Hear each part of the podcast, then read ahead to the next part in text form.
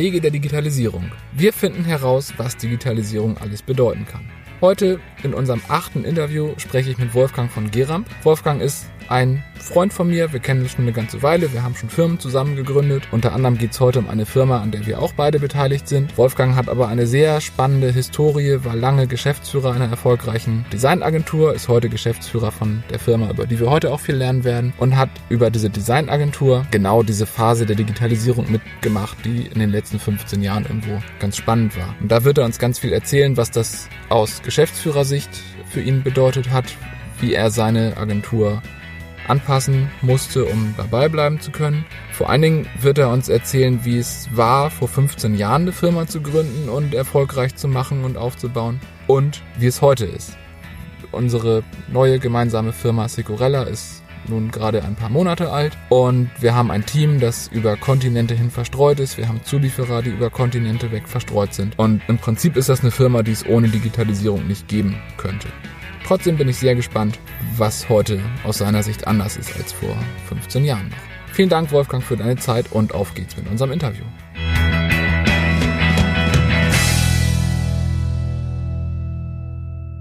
Herzlich willkommen zur neuen Episode von Wege der Digitalisierung. Ich sitze hier mit Wolfgang von Geramp. Wir sind gemeinsam Gründer von Securella, haben auch in der Vergangenheit schon zusammen an Projekten gearbeitet und Wolfgang hat eine ganz spannende Geschichte als Unternehmer, als Entrepreneur und wird uns jetzt kurz erzählen, was er so getan hat, warum er heute hier ist, was er heute tut. Alles klar, vielen Dank. Ja, kurz zu meiner Person, Wolfgang von Geran, gebürtiger Römer mit österreichischem Pass und lebt schon immer in Deutschland, vor allen Dingen hier in Hamburg. Ich habe ähm, Seit 2013 bin ich als Unternehmer tätig, habe mehrere Unternehmen gegründet, eines davon ver äh, verkauft und bin jetzt gerade in der Neugründung oder ich habe vor vier Monaten ein neues Unternehmen gegründet, das Secorella zusammen mit Nils. Meine Rolle heute ist als Geschäftsführer bei der Secorella, ähm, kümmere ich mich um das ganze Thema Aufbau der Organisation, wie funktioniert das Team, wie ist das Zusammenspiel, wie können wir die Organisation lokal in Deutschland aufsetzen, um dann später nach äh, Marokko und Südafrika weiter zu expandieren. Und wie funktioniert das eigentlich, wenn das gesamte Team zum Teil in Hamburg sitzt, zum Teil in Marokko, in den USA und in Harburg? Das ist der größte Schritt. Das ist der größte Schritt. Genau, was habe ich früher gemacht? Ich bin eigentlich gelernter Designer. Ich habe äh, Grafikdesign studiert, habe dann erst Plattencover gemacht, dann klassische Werbung, dann bin ich ins 2000 ins Digitale gesprungen, war dort in den USA, habe den Dotcom-Boom mitgenommen und war gesagt, digital ist mein Ding. Naja, und dann habe ich mich 2003 selbstständig gemacht mit Robinizern, digitales Designstudio und das hat sich stark verändert. 2003 wollten Leute alle Webseiten, Flash-Webseiten, war echt cool. Und, ähm, und keiner wusste so richtig was mit, warum brauchen wir die Website. Das war alles noch nicht in dieses ganze Marketing-Thema noch nicht richtig eingebunden. Also über die 13 Jahre, die ich Robinizer gemacht habe, hat sich das stark verändert. Robinizers waren vom Designstudio waren wir am Ende strategischer Partner für internationale Unternehmen wie Bayersdorf, Faber-Castell, Dedon und sich gefragt haben, wie können wir digital A mit unseren Kunden reden, wie kann die Customer Service Experience dort ähm, verbessert werden, wie, wie erlebt ein Kunde uns eigentlich, wenn er gar nicht mehr eigentlich in Filialen geht, sondern nur noch ähm, unsere Webseiten sieht oder mit unserem Callcenter spricht und wie ist dieses gesamte Erlebnis ganzheitlich. Und ähm, das war eine spannende Zeit und man hat auch gemerkt, die Kunden haben sich radikal verändert. Also von Überforderung war ständiges Lernen gesagt. Das heißt, am Anfang waren sie überfordert mit einer Website, dann war man ein toller Partner für eine Website. Dann war man, dann konnten die das, dann war das einfach, dann war das Thema Online-Marketing. Also Google und sowas, das ist ganz schwierig. Aber dann haben sie es auch verstanden. Dann kam Social Media. Es wurde immer komplexer und die Anspruch an die Agenturen wurde auch immer höher. Man musste immer vor der Zeit sein totaler Spezialist und dadurch haben wir es immer geschafft, noch einen Mehrwert für den Kunden zu haben. Gleichzeitig war die Schneise, das, wo wir für den Kunden wichtig waren, sehr, war immer ein kleiner Punkt. Wenn Rest konnte, und das konnte man sagen, naja, da können wir auch jemand anderes für ins Boot holen. Und ähm, ein spannendes, aber auch anstrengendes Geschäftsmodell. Mhm. Was darauf setzt, immer die besten, die besten Skills im Team zu haben und das im Wettbewerb ist ähm, herausfordernd. Genau. Ja, gut, das kann ich mir vorstellen. Das heißt, im Prinzip ist ja auch der Anspruch an die Mitarbeiter gewesen, dass die auch immer auf vorne sind. Leading Edge sind. Genau, wir hatten auch ein internationales Team, also die ganze Agentur habe ich nach vier, fünf Jahren habe ich auf Englisch geswitcht, weil ich nicht mehr genug Kreative in Hamburg bekommen habe oder wir als kleiner Laden gegen den Wettbewerb in Hamburg keine Chance hatten oder keinen Preis, nicht mithalten konnten preislich. Hm. Und ähm, ja, dann habe ich das geöffnet und das hat das ganze Studio, die Agentur stark verändert. Also am Ende hatten wir Leute aus Brasilien, aus Spanien, aus Finnland, überall her. Ein, zwei Drittel kam aus Deutschland. Ähm, das war aber sehr lustig, besonders wenn die Deutsch gelernt haben. Es gab immer viele witzige Wörter. Ähm, ja, ich erinnere mich noch an die ja. ersten Diskussionen. Genau. Ja, cool. Dann werden wir uns jetzt auf äh, Securella konzentrieren, mhm. weil das im Prinzip eine Gründung von heute ist und vielleicht alleine der Gründungsprozess sich ja schon gewandelt hat im Vergleich zu ja. vor, vor Jahrzehnten. Ähm, aber wir, wir können ja immer mal die Erfahrungen der letzten 15, 20 Jahre einfach einfließen lassen. Wenn genau. du sagst, das, das ist was, was heute ganz mhm. anders ist, was du damals anders erlebt hast. Also die Geschichte von Securella beginnt ähm, 2015. Ich habe ähm, 2013 war ich in Afrika und habe gehört, da war auf der Reise dort und habe ich einfach gemerkt, dass die Vorstellung von, von Afrika überhaupt nicht dem entsprach, wie das wirklich ist. Ich hatte Bilder von Armut, von äh, Menschen, die Brunnen bauen und sowas im Kopf. Und als ich dort war, waren das moderne Städte, Megapotenziale, mobil, viel schneller äh, verbreitet als bei uns, stärkerer Wirtschaftswachstum. Und dann habe ich gesagt, auf Wolfgang, du bist so dein Klischee, sozusagen, ähm, naja, sozusagen ein Opfer deines Klischees oder der Pressebilder, dass es eigentlich sinnvoll wäre, wie kann Afrika darin zu unterstützen, äh, sich in der Selbstständigkeit. Und ich hatte von einem Projekt gehört, das hieß äh, MPN Venture Bus, der Startup Bus Afrika. Und das ist eine, eine Organisation, die vier Busse durch Afrika schickt, Leute, lokale Leute einlädt, ähm, die dürfen sich bewerben, um mit Mentoren aus aller Welt Startups zu gründen. Es gab 35 Plätze, davon gab es ungefähr 100 bis 200 Bewerbungen pro, äh, auf diese Plätze. Das heißt, sie waren, äh, waren sehr begehrt und ähm, ja, dort ähm, habe ich mich damals auch beworben. Und ähm, im ersten Jahr habe ich nichts gehört, im zweiten Jahr wieder beworben als Mentor, wieder nichts gehört, im dritten Jahr wieder beworben, nichts gehört. Und dann habe ich gesagt, jetzt reicht mir das. Jetzt habe ich mal geguckt, wer gründet diesen Scheißbus. Und dann habe ich den Fabian Guhl rausgefunden, den Gründer, habe den zugespammt und bis er kapituliert hat, mir seine Nummer gegeben hat, und einen Termin. Dann haben wir eine halbe Stunde telefoniert und dann gesagt, ja Wolfgang, das passt, du bist auf dem nächsten Bus. Und ähm, das Gespräch war so Mitte 2015, Ende 2015 ging die Fahrt los. Ich wählte Nordafrika, Marokko war ich noch nie vorher. Südafrika war Landwirtschaft, das hat mich nicht so interessiert. Ähm, West- und Ostafrika war mir zu heiß. Also das ging nur durch die Krisengebiete oder teilweise und das war mir zu viel Risiko. Ich habe gedacht, ich fange mal einfach an. Und ähm, also war ich einer von vier Mentoren, die diesen Bus äh, mitgemacht, äh, mitgemacht haben als Mentor. Wir haben die Leute kennengelernt, die waren alle top ausgebildet, alle perfektes Englisch, ähm, super motivierte junge Startup-Gründer, gemischt Männer, Frauen, war ähnliche Anzahl, ein Designer, für ganz, ganz viele Ingenieure, ein paar, die BWL oder Marketing studiert hatten. Ganz wenige hatten schon Ideen, die meisten haben gesagt, wir wollen was gründen. Wir haben die begleitet, ein, quasi über eine Woche von über Design Thinking Prozesse, was sind eigentlich die Probleme hier im Land, daraus Lösungen zu entwickeln, die zu testen, immer Feedback mit den Leuten einzuholen und dann äh, am Ende zu pitchen für Investoren. Und das Ganze läuft in einem Bus. Man fährt die ganze Zeit durchs Land, lernt Bürgermeister von kleinen Dörfern kennen, dann fährt man in Forschungseinrichtungen und der hat letztlich mit Green Tech äh, Forschern auseinander. Dann fährt man in Coworking Space nach Casablanca, dann tanzt man in Marrakesch. Also es ist eine sehr bunte Reise. Ähm, wird eigentlich den ganzen, wird sehr, sehr viel gearbeitet, aber die Energie ist ganz toll. Und auf dieser Reise habe ich Samir kennengelernt. Und Samir war, war nicht mein Team, der hat die Teams aufgeteilt. Am Ende habe ich es mir geklaut.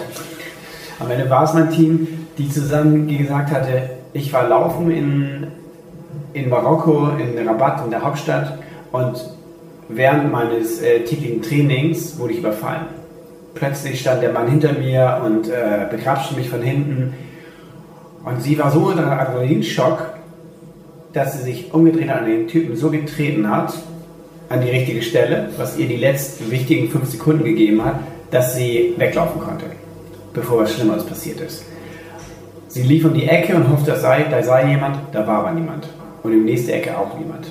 Und sie hat so geheult, aber sie ist, war zum Glück gut trainiert und sie ist gerannt, gerannt, gerannt. Der Typ hat sie verfolgt, hat sie nicht bekommen und sie ist zu Hause heil angekommen.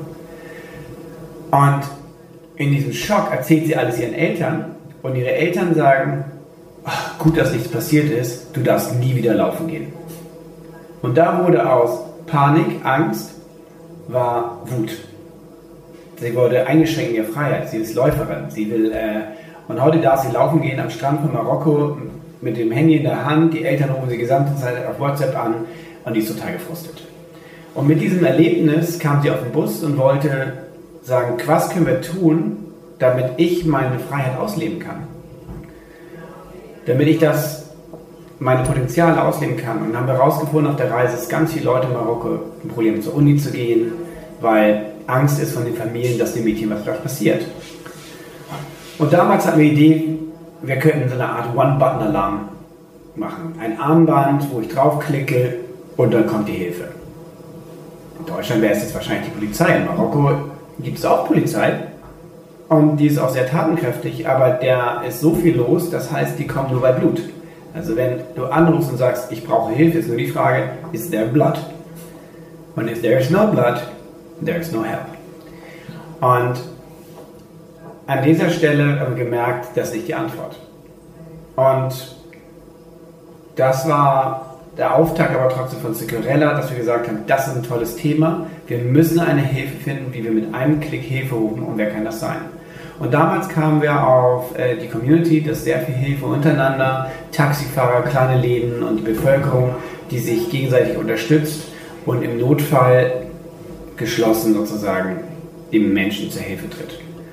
Ja, das war 2015 und ähm, wir haben die ganze Zeit, und da fängt das Team der Digitalisierung schon an, Samir war in Marokko und ich habe nicht losgelassen und habe sie immer weiter gementort.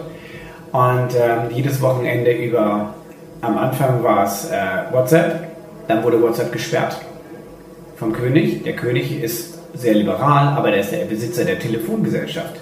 Und der, die haben so viel Geld verloren über WhatsApp-Calls, also wurde der WhatsApp-Call geschnitten. Dann sind wir auf Facebook gegangen, dann war Facebook tot, dann hatten wir noch Google Hangout, ähm, Skype war eh schon tot und die Kommunikation wurde immer schwieriger. Also das war unsere einzige Verbindung, mit der wir eigentlich das alles aufrechtgehalten haben. Ähm, wir hatten E-Mails, aber für so einen wöchentlichen Austausch war Skype unerlässlich. Und ähm, telefonieren mit ähm, direkt telefonieren ist mega teuer. Das ist wirklich so 2 Euro die Minute. Also da sagt man auch, das ist ein Blocker in der Entwicklung. Es gab dann irgendeinen Gipfel, ich weiß, G8 oder sowas, der da in Marokko war. Und da wollte, der, wollte das Land sich zum Glück sehr offen zeigen, weil sich alle Diplomaten beschwert haben, sag mal, hier kann man ja noch nicht mal WhatsApp machen. Und seitdem ist es geöffnet. Aber das ist erst seit einem Jahr. Vorher war es wirklich schwierig. Genau, und jetzt ähm, im letzten Jahr ist ganz viel passiert. Wir konnten also wieder telefonieren und sprechen. Und irgendwann gab es die Entscheidung, wollen wir das Thema eigentlich wirklich machen und nicht? Und ähm, am Ende ist eine Entscheidung eine Entscheidung. Man kann viel rumpalabern, aber naja, auf jeden Fall habe ich mich entschieden, dass es etwas Wichtiges, was ist bei allen Ideen, die ich hatte für meine neue Firma war das das Einzige, was ich bereuen würde, wenn ich es nicht tue. Und das hat mir bei der Entscheidung geholfen, mich 100% auf Sicorella einzulassen. Und äh, im nächsten Schritt ging es, okay, Sami und ich waren die Einzigen, wie können wir das machen? Sami war bereit, nach Deutschland zu ziehen, zu starten, für den Start. Aber Technik ist ein großer Punkt. Und dann habe ich meinen Freund Nils angerufen. Und ähm, der gerade auch mit Lionheiter sich selbstständig gemacht hat und das passte sehr gut. Der war inhaltlich begeistert und ja, dann haben wir Finn gefunden, gefunden unseren Partner, der sich sehr gut mit der äh, Produktion von Hardware auskannte. Dann dein Partner Karl, der als CFO sehr aktiv war. Und zack, innerhalb von drei Monaten hatten wir ein komplettes Team. Die, dann hatten wir Zugang zu Investoren, die auch zugesagt haben. Und so sitzen wir heute hier, zwei Monate nach der Gründung und haben schon sehr, sehr viel geschafft. Ja, das kann man sagen. Bin über meinen Schatten gesprungen und nachdem ich die letzten 20 Jahre es bis nach Dänemark geschafft habe, war ich in Hongkong, um die Produktion da mit in die zu leiten. Also das geht tatsächlich rasant vonstatten. Ja, dann würde ich sagen, haben wir den Rahmen aufgespannt. Wolfgang hat ganz viel Erfahrung über Robinizer, über Design und wie sich Digitalisierung in dem Bereich gewandelt hat. Wir sind jetzt heute dabei, eine im Prinzip von Tag 1 internationale Firma zu, zu gründen, aufzubauen. Wir lassen in, in China fertigen, wir haben Designer, die in New York sitzen, wir haben ein Team, das irgendwo zumindest über Europa und Afrika verteilt ist. Ähm, vor dem Kontext die Frage, die ich immer stelle als Eingang. Was ist Digitalisierung für dich und was bedeutet Digitalisierung auch für Securella? Gäbe es Securella ohne Digitalisierung überhaupt? Was ist Digitalisierung für mich? Digitalisierung für mich ist alles, was einfach und äh, planbar wiederholbar umgesetzt werden kann, wird digitalisiert. Alles, was was äh, ich nenne es immer, naja, es sind die lowest possible skills. Alles, was ich repetitiv machen kann, wo ich sagen kann, ich weiß, dass der Ablauf vorhersehbar ist. Also das ideale Projekt, das Projekt, das wird alles digitalisiert und, ähm, und nimmt dem Menschen sehr viel Arbeit ab. Aber es bleibt, das heißt für den Menschen, er muss sich neue Arbeit schaffen. Das heißt, Kreativität wird viel wichtiger. In Kreativität nicht im Sinne von Design, sondern in Kreativität im Sinne von Problem, äh, Problemlösung. Also zwei Rechner, die nicht mehr die Lösung sehen, ist, da muss der Mensch rein. Und ähm, also meine Lieblingsgeschichte zur Digitalisierung war, als ich bei Google bei so einem Innovation Day war und da war ein Startup, die haben ein ähm, Chatbot entwickelt und der Chatbot sollte für einen Telekommunikationsanbieter den ersten Prozess machen beim Customer Service. Und der, das hieß dann so, okay, hallo, ich bin Elisa, ich bin dein Chatbot und gib mir deine Vertragsnummer und wir lassen zusammen schauen, wie wir dein Problem richtig gut lösen. Und sollten wir ein Problem haben, werde ich dich an meinen Human Fallback zurück weiterleiten. Und das war der Tag, wo mir Digitalisierung, zumindest auch die Veränderung auf der Welt klar wurde. Wir, heute unterstützt der Computer uns, in der Zukunft unterstützen wir den Computer. Wir nehmen ihn in den Arm, wenn er überfordert ist. Das ist eine schöne Metapher. Und ähm, ja, also so werden alle Schritte versucht, vereinfacht zu werden. Und wir merken auch hier, ich glaube, Sicorella wäre ohne Digitalisierung überhaupt nicht möglich. Aus, auf allen möglichen Ebenen. Das eine, wir können als Team nicht so zusammenarbeiten. Das Team ist von der Alltagsstruktur sehr heterogen. Wir sind von 22 bis 47. Wir, das heißt, die Millennials treffen auf die Generation X. Und ähm, was wir alle gemeinsam haben, ist der Anspruch, etwas Wertvolles zu schaffen. Also den Einsatz für etwas, was wir sagen, das ist mehr größer als wir selbst. Und ähm, dass wir Veränderung wirklich herbeiführen wollen. Und wir glauben, dass wenn wir die Menschen aus ihrer Angst, von ihrer Angst befreien, können sie das tun, was sie wollen. Und das ist ein guter Grund aufzustehen. Und ich glaube, da, das ist das, wo wir uns treffen. Und ansonsten haben wir alle sehr unterschiedliche Backgrounde und auch Ansprüche an Arbeit. Und ähm, ein, äh, ein Thema war, wo treffen wir uns? Mhm. Und ähm, der gemeinsame Nenner war erstmal nicht der Ort, sondern wir treffen uns Montag 14 Uhr zu einem Skype-Call, wo wir unsere wöchentlichen äh, Tasks in einem Online-Tool, äh, in einer Online-Checkliste überprüfen. Was war letzte Woche? Jeder erzählt, was er geschafft hat. Ich habe es nicht geschafft, dann gibt es das rote Flag, failed. Ich habe es geschafft, was ich mir vorgenommen, die gibt es geschafft. Ähm, und danach werden die Themen für die nächste Woche eingespielt. Es ist sehr taskorientiert. Und das ist eine Sache, die, mir, die für mich eine starke Umstellung war. Wir waren vorher in meiner Agentur, waren wir sehr zeitbasiert. Wir haben 40 Stunden und auch manchmal mehr in der Agentur gesessen und haben geschafft, was wir geschafft haben. Heute ist es so, es werden Sachen für die Woche geplant und man macht es, wann man will. Und das Wichtige ist die Verlässlichkeit. Schaffe ich diesen Task diese Woche oder nicht? Weil ein Failed schwirft alle zurück, weil wir brauchen das. Wir haben noch gesagt, das ist wichtig diese Woche. Und dadurch schaffen wir, heute geht es nicht um Zeit, es geht um Rhythmus. Und Rhythmus hält die Firma zusammen. Und diese wöchentlichen Meetings sind unser Rhythmus. Dazu haben wir Monatsstrategie-Meetings und Quartalsstrategie-Meetings, wo wir die großen Rocks, wie wir es nennen, immer planen, was ist der große Rock für das nächste Quartal, das sind die Themen, die uns wichtig sind, die brechen wir auf Monatsthemen runter und dann sprinten wir die in Wochen ab. Und durch diesen Rhythmus, muss ich wirklich sagen, haben wir in dieser sehr kurzen Zeit von zwei Monaten so viel geschafft. Und da kämpft mein inneres Bild der Zeit gegen das neue Bild des Rhythmuses. Und ich muss sagen, scheiß auf die Zeit. Rhythmus schafft so viel mehr und lässt Raum für viel mehr Dinge. Es geht eigentlich um die Steuerung des Rhythmuses und nicht der Zeit. Und das ist, äh, war für mich ein spannendes Umlernen. Und da ist Digitalisierung, wenn wir nicht das Tool hätten, wo wir unsere Listen haben, die alle sehen, diese Transparenz der Tasks der Woche, die wir monatlich besprechen, das ist ähm, total wichtig. Was ich auch merke im Rahmen der Digitalisierung ist, der Ort wird trotzdem wichtiger.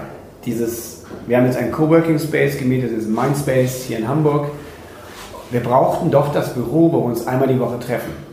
Es ist trotzdem irgendwie anstrengend, nicht alle schaffen es pünktlich, nicht alle sind den ganzen Tag da, aber wir haben diesen Dienstag, den wir zusammen im Büro sind, einfach nur, um zusammen Zeit zu verbringen. Weil der Austausch über digitale Plattformen viel, eigentlich viel anstrengender ist. Da fällt, egal wie viel wir im Chat haben, egal wie viel wir im Google Drive haben, das ist alles, ähm, geht zu viel verloren. Es sind zu viele Informationen bei so einem komplexen äh, Thema, was wir haben. Mhm. Plus das Zwischenmenschliche geht total verloren, weil wir nur noch effizient sind, wir reden nur noch über Tasks. Deswegen beginnen wir jeden Montagsmeeting mit, wie was war das Beste letzte Woche? Weil wir es sonst gar nicht mehr merken. Wir wissen gar nicht, ob jemand, ob es einem jemandem gut geht oder es jemandem schlecht geht. Es ist nur erledigt oder nicht erledigt. Und das ist im Rahmen der Digitalisierung ein wichtiger Faktor. Wie schaffen wir uns Raum, dass wir uns gegenseitig noch wahrnehmen, sehen, äh, merken, was gut ist. sind diese Themen auch, was war gut letzte Woche, können total, sind meistens private Themen, die die Menschen erzählen und gar nicht irgendwelche, ähm, was ich letzte Woche erledigt habe. Aber das steht ja schon in der, in der Checkliste. vor, der, vor dem Insight frage ich mich gerade, wenn, wenn du wenn du dieses Erlebnis mit Securella heute zurücktransferieren könntest auf, auf die Robinizer-Zeit, hätte das der Agentur, hätte euch das einen, Vorteil gegeben, einen Marktvorteil, wenn ihr damals so gearbeitet hättet? Oder hätte das einfach nicht funktioniert? Ist das Agenturgeschäft so zeitgetrieben, dass man dieses Taskbasierte da gar nicht rauf? Das ist eine spannende Frage, ob man als Dienstleister so arbeiten kann.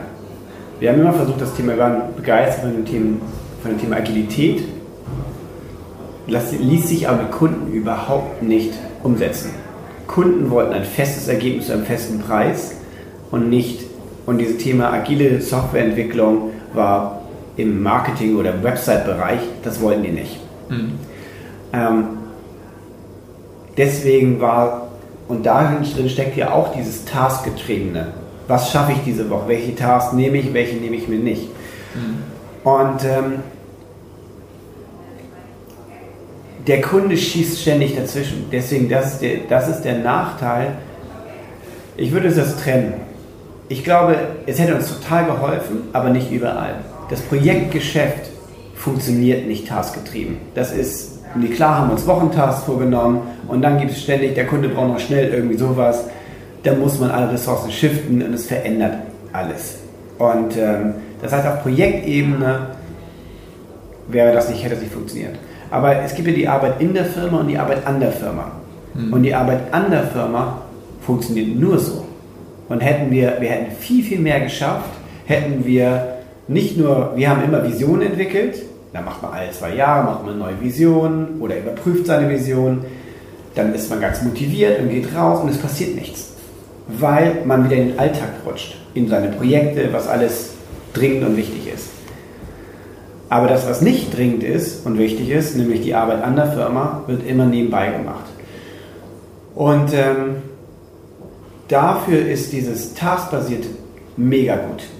Also, und so bauen wir Sicurella, aber so baue ich auch in andere Firmen, wo ich auch noch beteiligt baue ich dasselbe ein. Wir bauen diesen Rhythmus ein, wo wir sagen, was sind die Jahresstrategieziele, strategische Quartalsziele und äh, dann monatliche Ziele und dann kann man wochenlich das runterbrechen. Und dadurch hat die Firma eine gigantische Entwicklung. Also der Puls ist der Treiber für die Unternehmensentwicklung. Mhm. Auf Projektebene habe ich das noch nicht gesehen, dass das funktioniert. Mhm. Ja, spannend. Ich müsste auch darüber nachdenken, ob ich es in einem Projekt schon mal erlebt hätte. Aber dieses, diesen Puls also Jahresziele und Quartalsziele. Ich, ich mache das privat seit ganz vielen Jahren und deswegen komme ich privat auch an so vielen Fronten voran, dass manche Leute sich mal fragen, wie ich das so ja. auf die Reihe kriege. Und ja, in, in vielen Entwicklungsprojekten habe ich es auch, am Ende kam es immer auf Stunden und Stundensatz hinaus. Und ja. irgendwie geht der Fortschritt da verloren. Ja. Aber bis zur, bis zur Woche runter sehe ich das jetzt auch bei Securella zum ersten Mal so konsequent durchgezogen. Und es ist, es ist beeindruckend. Ich, werde es für Leinase auch so umsetzen. Ja. Ich bin gespannt, wo uns das hinführt. Ich will es auch. Der Puls ist jetzt der neue Schlüssel für die ganzen, aber es geht auch jedes andere Tool. Ja. Aber. Ja, ich, ich werde das verlinken. Also das Tool, das wir hier nutzen, ich werde es verlinken. Das ist ja. eine spannende Sache. Ähm, ja, dann wäre jetzt meine Frage, ähm, ich, ich würde das mal kombinieren. Also ich, ich frage sonst gerne zum Thema IoT, was, was überhaupt, was du von IoT, Internet of Things hältst. Und auch Software. Wir haben eben schon agile Softwareentwicklung angerissen. Ich würde das jetzt mal kombinieren. Ähm, du hast, also bei Robinizer war Softwareentwicklung nicht euer Kerngeschäft, aber ihr habt es immer mit begleitet, ihr habt immer Partner gehabt, die es machen. Das heißt, da wäre die Frage, siehst du, dass sich die Art, wie man mit Kunden zusammen Software entwickelt, wie, wie hat die sich verändert über die Zeit? Und letztendlich muss man sagen, Internet of Things ist einfach der Stand, wo Softwareentwicklung heute angekommen mhm. ist an vielen Stellen. Wie, wie, wie, sieht das aus? Hast du da Erfahrungen, die du unbedingt teilen solltest? Naja, was wir als, im Endeffekt waren wir eine digitale Marketingagentur. Also du machst die Website für die Kunden, die über die Plattformen, die Kampagnen. Und das funktioniert wirklich immer noch klassisch im Wasserfall. Und ähm, wir haben immer versucht, immer, also wir haben immer sehr verzahnt mit unseren IT-Dienstleistern zusammengearbeitet. Die waren von Anfang an mit am Tisch. Aber eine richtig agile Entwicklung war das nie. Mhm. Und am Ende wollte der Kunde immer auch die Photoshop-Layouts, die abnehmen mit allen Texten und dann wurden die einfach programmiert. Also klassisch Wasserfall. Und das hat sich auch, ehrlich gesagt, bis 2016 auch nicht geändert. Okay. Und ähm, weil die wollten Kampagnen, die wurden dann einfach, es war, IT war in dem Schritt Produktion. Und ob dann ein Grafiker oder ein Programmierer eine Website durchzieht am Ende, das war, ähm, das wurde dann einfach umgesetzt und auch zu wenig hinterfragt. Also das Thema UX wurde dann nach, der, äh, nach dem Ansatz, naja, die Agentur ist der Experte, jetzt wird das einfach umgesetzt. Dann wurden zwar Bugs äh, rausgezogen, aber nicht getestet, wird das jetzt so, so viel besser im Detail, wenn wir den Button noch mal ändern und das. Da war oft kein Budget drin.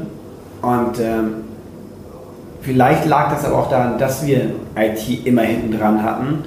Wahrscheinlich hätten wir vor sonst viel mehr das vorher gepusht. Ähm, mhm. Deswegen haben wir den Prozess wahrscheinlich auch uns selbst einfach gemacht. Nicht nur wahrscheinlich, sondern das war so. ähm, ja, IoT, wichtiges Thema. Mit Securella gehen wir ja genau in dieses Thema. Wie verknüpfen wir den Button, ne, die, die Sicherheit über einen Knopf, über eine Plattform mit Sicherheitskräften. Das ist gar ein Schlüsselthema, was heute, was sich immer mehr durchdringt war für uns aber in der Agentur, haben wir Projekte vorgestellt, hat der Kunde aber nicht, das war auch zu früh für den Kunden. Und mhm. ähm, da merkst du, der deutsche Markt beobachtet, aber bevor er einen Amazon Dash-Button äh, auch in Bayersdorf integriert, mhm. da warten wir noch ein paar Jahre ab. Ja, okay. Gut, das passt auch zu meinem, zu meinem Bild der Lage. Gut, das heißt im Prinzip bei, bei Robinizer war Software eigentlich nur Produktion im, mhm. im Geschäftsmodell. Jetzt heute für, für Securella ist Software ja eigentlich der Kern der ganzen. Im Kern sind wir eine IT-Company, muss man sagen. Das ist eigentlich unser, unser wir sind IT, wir entwickeln eine, ne, eine IT-Plattform, hm. wo wir Menschen mit Sicherheit, die Sicherheitsbedürfnisse haben, mit Menschen, die Sicherheit bieten können, verbinden. Also der Kern ist die Plattform und ähm, getrieben von den Bedürfnissen von, hm. von den beiden Seiten. Wenn, wenn wir jetzt an, an Geschäftsmodellentwicklung denken und Securella ist eine IT-Company, wie du sagst, die, die Tatsache, dass Software Kern der, der Firma ist, hat das für dich eine Auswirkung darauf, wie man eine Firma gründet? Also das wie die Firma vielleicht nicht, aber das Geschäftsmodell ist halt radikal anders. Und wir haben ja, wir arbeiten ja alle so gern mit der Business Model Canvas und die hilft uns, Geschäftsmodelle auch sehr gut aufzudröseln. Aber gerade für Plattformen ist das zu eingeschränkt, weil es immer davon ausgeht, es gibt die eine Seite hat ein Interesse und alle anderen liefern zu. Mhm. Und ähm, in der Stelle, wir sind eine Plattform, das heißt, wir verbinden die einen Menschen, die ja, die potenzielle Kunden sind, die sagen, das sind Menschen, ich habe Angst, ich brauche so einen Button, um eine Sicherheit zu bekommen, aber auf der anderen Seite Sicherheitsdienste sind auch unsere Kunden. Mhm. Also die Verantwortung, wir stellen ja eigentlich nur einen Vertrag zwischen einem Suchenden und einem Bietenden, wie ein Marktplatz her. Mhm. Wir sind wie Airbnb oder das Uber für Security. Und das zwingt uns ein ganz, auch ganz anders zu denken und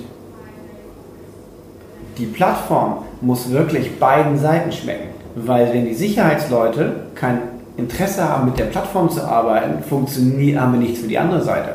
Mhm. Wenn die Endkunden nicht, nicht zufrieden sind mit der Plattform, funktioniert es auch nicht. Also wir haben da einen hohen Anspruch an die Sensibilität und Empathie auf beiden Seiten und die brauchen nicht nur den Mehrwert, dass sie miteinander verbunden werden, sondern auch einen Mehrwert auf jeder Seite von sich was hat denn eine Sicherheitscompany außer neuen Kunden? Wie können wir auf der einen Seite die Sicherheitscompanies oder Sicherheitsthemen weiterentwickeln?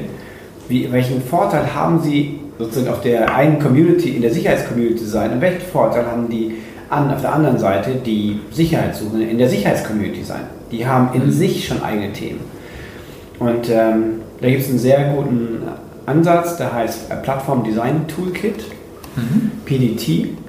Und ähm, damit habe ich mich viel auseinandergesetzt, habe die Masterclass gemacht und äh, sitze sitz dann sehr eng mit den Leuten auseinander, die das gemacht haben, die genau gesagt haben, dass die Business ist auch wieder eine Canvas, nur die ist spezialisiert auf Plattformen mhm. und auf Beziehungsmanagement, weil darum geht es. Und ähm, warum bin ich Teil dieser Plattform? Warum lohnt es sich? Es geht nicht nur um Geld. Im Zweifel kriege ich Likes Ne? Mhm. Zweifel kriege ich äh, Anerkennung also, äh, oder ich lerne etwas. Also Mehrwert hat ganz viele Dimensionen. Mhm. Und das ist das äh, Spannende, wo wir schon eine Grundlage geschaffen haben, aber da jetzt noch viel, viel tiefer einsteigen werden, damit wir dieses Thema richtig beherrschen. Und das hat einen riesen Impact auf die IT-Entwicklung. Mhm. Stimmt. haben wir, haben wir schon gemerkt. Mhm. Ja, cool, das, das, äh, das muss ich mir angucken. Also ich höre gerade ein Buch zu dem Thema, mhm. Plattformdesign, aber dieses Toolkit, mhm. also ich habe auch gemerkt, die, die Business Model Canvas hat da ihre Grenzen. Ja. Gucke ich mir an, spannend. Ähm, ja, ich würde jetzt zu den Abschlussfragen kommen, mhm. falls du nicht noch irgendwas mhm. hast, was du was ganz dringend rein muss. Das packe ich in, in, in den Abschluss. Sehr gut. Perfekt. Ja, dann es sind immer drei Fragen, die ich am Ende stelle dass die erste Frage ist, was ist das größte Problem, das du, das Securella im Rahmen der Digitalisierung als nächstes angehen wird? Jetzt kann man sagen, das ist eine junge Firma, die eigentlich an allen Stellen noch alles angeht, aber was ist das, was für dich persönlich als Geschäftsführer am wichtigsten ist in der kommenden Zeit?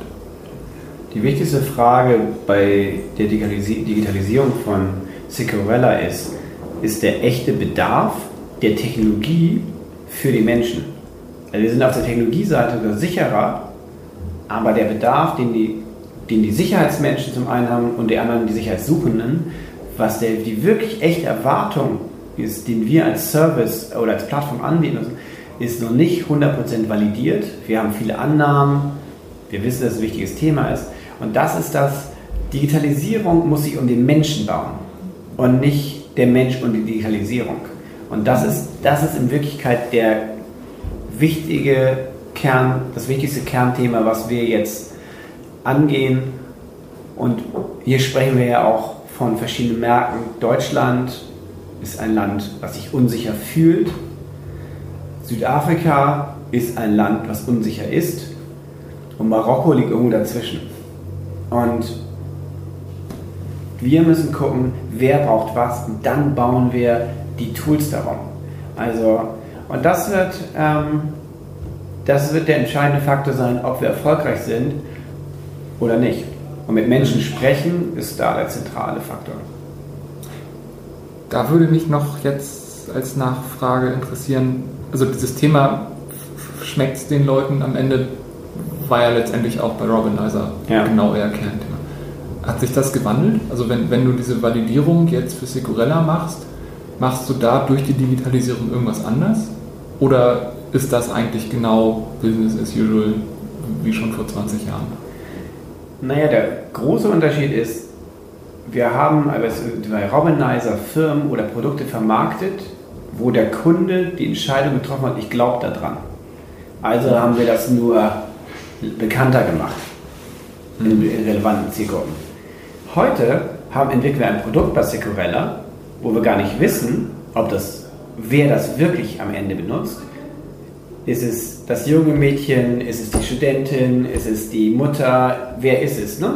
Mhm. Sind es überhaupt Frauen oder sind es am Ende Männer? In welchen Situationen? Und das heißt, das verändert das Spiel Ganze. Ich kann es nicht mit Marketing rausboosten, sondern ich muss wirklich verstehen. Und ähm, wir folgen da einem Prozess, das heißt äh, Startup mit System. Im Englischen heißt es The diszipliniert, der, der disziplinierte Entrepreneur, so disciplined Entrepreneur. Ja, der, auf jeden Fall, das ist ein Prozess, ein Buch vom MIT, die gesagt haben, wie, haben ganz viel untersucht, es gibt zwei Arten von Startups. Es gibt bekannte Geschäftsmodelle und äh, innovationsgetriebene Geschäftsmodelle. Das Bekannte ist, auch ein Restaurant oder ein Eisladen zu eröffnen, ist, ist eine Herausforderung. Mhm. Da scheitern auch genug. Aber, aber wenn ich ein innovationsgetriebenes Geschäftsmodell habe, dann hilft mir nicht mein, ich weiß alles besser, mein, mein Bauchgefühl hilft mir nur einen gewissen Schritt. Ich muss es validieren. Und dieses Buch ist wirklich ein exzellenter Guide, um diese ständige Validierung mit einzubauen. Hilft dir dabei, Fragen zu stellen und ähm, in 24 nachvollziehbare Schritte ähm, das runterzubrechen. Und es wurde mir von vielen anderen Unternehmern auch empfohlen, es kam aus, aus verschiedenen Seiten auf mich zu. Ich habe mir tausend Frameworks und Büchern so angeguckt, aber das gibt einfach eine gute Grundsubstanz. Und wie der Titel schon sagt, die Disziplin ist in Wirklichkeit die Herausforderung, das durchzuziehen. Aber wenn man es Stück für Stück durcharbeitet, hat man alle Fragen beantwortet. Und ähm, das hilft uns sehr in, sehr in der sehr, sehr komplexen Fragestellung. Ja, gut. Ich, ich werde auch das Buch verlinken. Ich habe es zum Geburtstag bekommen. Ich, ich finde es auch sehr gut. Mhm. Ähm, ja, werde ich verlinken. Dann, zweite Abschlussfrage, die hilfreichste Quelle zum Thema Digitalisierung. Wie, wie hältst du dich auf dem Laufenden? Menschen. Mittagessen. Also ich gehe, treffe mich ständig, also meine wichtigste Quelle für, um mich mit Digitalisierung fit zu halten, ist andere Menschen zu treffen. Ich treffe mich mit Menschen, die äh, im Startup-Bereich sind, Investoren, ich treffe mich mit anderen Unternehmern, ich treffe mich aber auch mit Philosophen, alle möglichen. Ich habe einfach große Lust daran, mich mit anderen Menschen auszutauschen über verschiedene Themen. Und am liebsten treffe ich mich mit Experten, mit Menschen, die sich sehr gut in einem Thema auskennen und diskutiere einfach meine Thesen und äh, erfahre dort immer sehr verdichtet, was gerade der Puls ist und verdichte sie für mich wieder neu und bringe sie wieder zurück. Ich lese auch ab und zu äh, das Thema Bücher wie dieses Entrepreneurship-Buch oder ich habe das Google Sprint-Buch gelesen und ach, keine Ahnung, es gibt so viele Bücher. Ähm, die lese ich aber oft ehrlich gesagt nur an, bis ich das, die Kernidee verstanden habe und dann habe ich eigentlich keinen Bock mehr. Dann sage ich, dann nehme ich dieses Halbwissen und teste es wieder an den Menschen, die ich treffe und mal gucken, wie die mit ihrer Erfahrung äh, damit umgegangen sind. Mhm. Und das ist meine Art, so komme ich sehr viel voran. Podcast habe ich für mich ehrlich gesagt im letzten Jahr entdeckt. Ähm, während der Autofahrt oder Bahnfahrt höre ich die sehr, sehr viel.